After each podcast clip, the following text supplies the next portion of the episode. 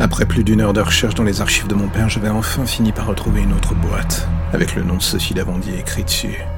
À ma grande surprise, les pages manquantes du précédent récit s'y trouvaient, accompagnées d'autres informations et rapports d'enquêtes diverses, s'étalant sur des décennies entières. Plus je plongeais dans le passé de cette enquête et celui de mon père par extension, plus mes certitudes volaient en éclats sur tout ce qui avait jusque-là balisé ma petite existence. Je pensais que le monde était au final assez uniforme dans son approche du mal. On ne voit que ce que l'on désire connaître, un peu comme si le cerveau nous protégeait pour je ne sais quelle raison. Et un jour la digue de protection finit par sauter. Je vivais désormais jour. J'étais dans le grand bain, celui-là même où mon père avait fini par se noyer. Je repris la lecture tout en continuant de me demander où était la limite entre les faits réels et l'imagination totalement malsaine de mon père. À force d'attendre dans l'obscurité sans savoir, Sophie avait fini par perdre la notion du temps. Elle avait chuté dans cet entre-deux-mondes, celui qui séparait les vivants des morts. Elle, d'habitude si combative, ne voyait plus la moindre solution au problème qui était le sien. L'odeur de mort régnant dans la pièce lui retournait le corps. La pénombre l'empêchait de voir clairement ce qui se passait. Cela la rendait de plus en plus folle.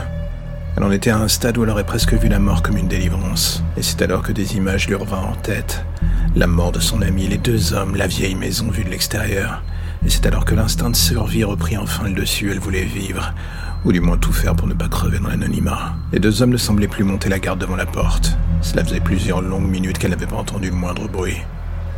L'obscurité empêchait Sophie de voir clairement ce qui se passait autour d'elle et pourtant, toutes ces vieilles années dans la chambre noire de son père lui avaient fait comprendre où elle se trouvait.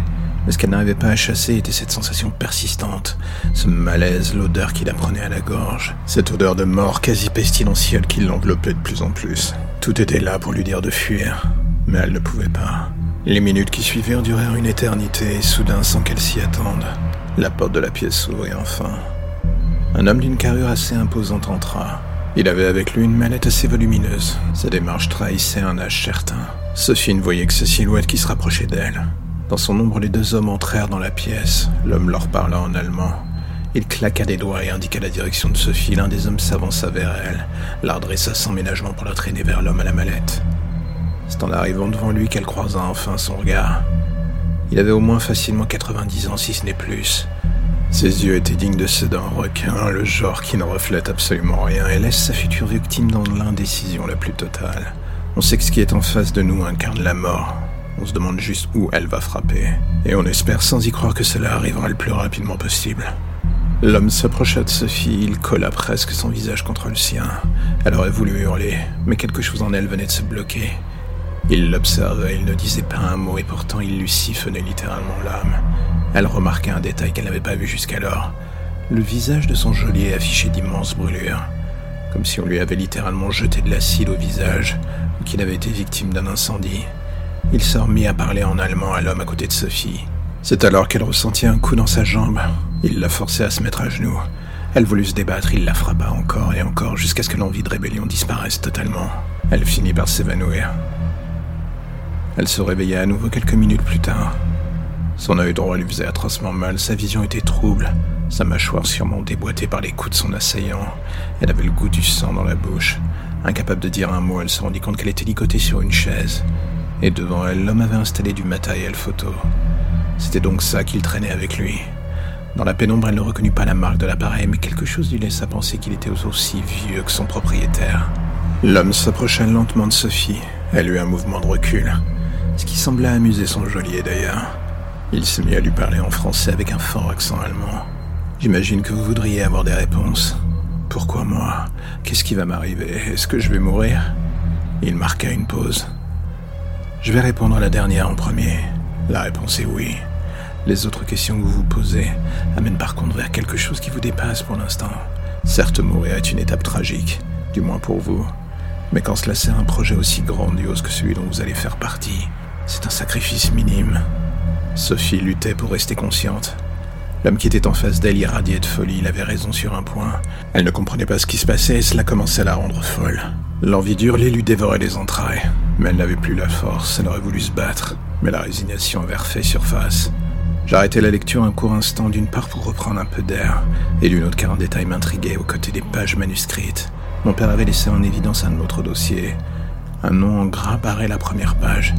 Von Friedman, un général nazi pendant la Seconde Guerre mondiale. Il avait été déclaré mort en 44 à Montmartre avec certains de ses hommes. Une histoire d'incendie dans une maison close. On ne l'avait jamais revu ensuite. Du moins ça c'était pour l'histoire officielle. Le dossier de mon père comptait quelque chose de totalement différent. L'homme semblait avoir survécu. Deux noms revenaient au fil des pages. Jean Fontanel et Augustin Baptiste. Les deux hommes semblaient avoir joué un rôle non négligeable dans la survie de ce monstre. J'emploie le sans pincette car les faits d'armes de ce von Friedman ne laissaient pas la moindre place à un autre qualificatif.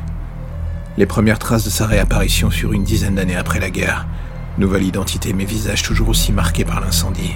Et dans son sillage et celui de ses deux sauveurs, une nouvelle vague de meurtres et de disparitions. Toujours avec le même épicentre, Montmartre. Mais la seule question qui continuait de m'obséder était de savoir ce que Sophie Lavandier venait faire dans ce merdier. Je reprenais la lecture du récit en espérant y trouver un début de réponse. À ma grande surprise, une énorme partie de la suite était raturée, illisible. Les notes étaient inutilisables, comme si mon père lui-même avait eu honte de ce qu'il avait écrit. Il ne restait que cette dernière partie. Le vieil homme posa sa main sur le visage de Sophie.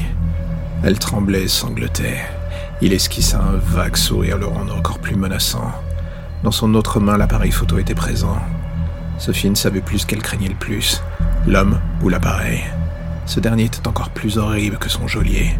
Chaque déclic et photo prise était comme des clous qu'on lui enfonçait sous les ongles, des douleurs s'infiltrant dans sa peau, remontant jusqu'à son âme pour en extraire quelque chose d'autre. Et quelle était cette chose? L'essence même de la peur. Le geôlier semblait se délecter de la souffrance de Sophie.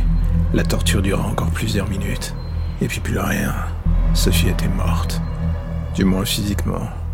La suite du texte était tellement raturée qu'elle en était illisible.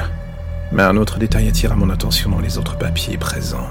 Mon père avait remonté l'arbre généalogique de Sophie Lavandier et avait découvert que Lavandier était le nom de ses parents adoptifs, certes, mais qu'à l'origine celui de sa mère était Florence Marot, une des filles de Madame Vernon.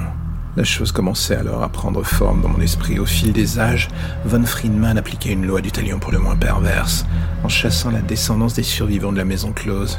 Ce que je ne comprenais pas encore était la place de ce piège photographique dans l'équation. La suite des notes de mon père laissait sous-entendre que cette réponse à cette partie de l'histoire résidait dans la personne d'Augustin Baptiste. Mon père avait fait de nombreux allers-retours entre Paris et Marseille pour essayer de localiser la maison où s'était passé le récit. Il avait fait ça quelques semaines avant sa mort et découvert que cette dernière appartenait justement à la famille d'Augustin Baptiste, depuis des décennies d'ailleurs, et qu'elle avait été incendiée il y a de cela quelques mois rendant impossible la recherche du moindre indice sur le corps de Sophie ou ses geôliers. Le reste du dossier me réservait encore quelques surprises d'ailleurs. La plus inquiétante tenait dans une photo de Florence Marot. J'ai dû la regarder à plusieurs reprises pour m'assurer que mon cerveau ne déraillait pas. Mais même mon père, au travers de ses notes, semblait avoir eu du mal à s'en convaincre. Mis côte à côte, Florence Marot et Sophie Lavandier, à plus de 75 ans d'écart, étaient exactement la même personne.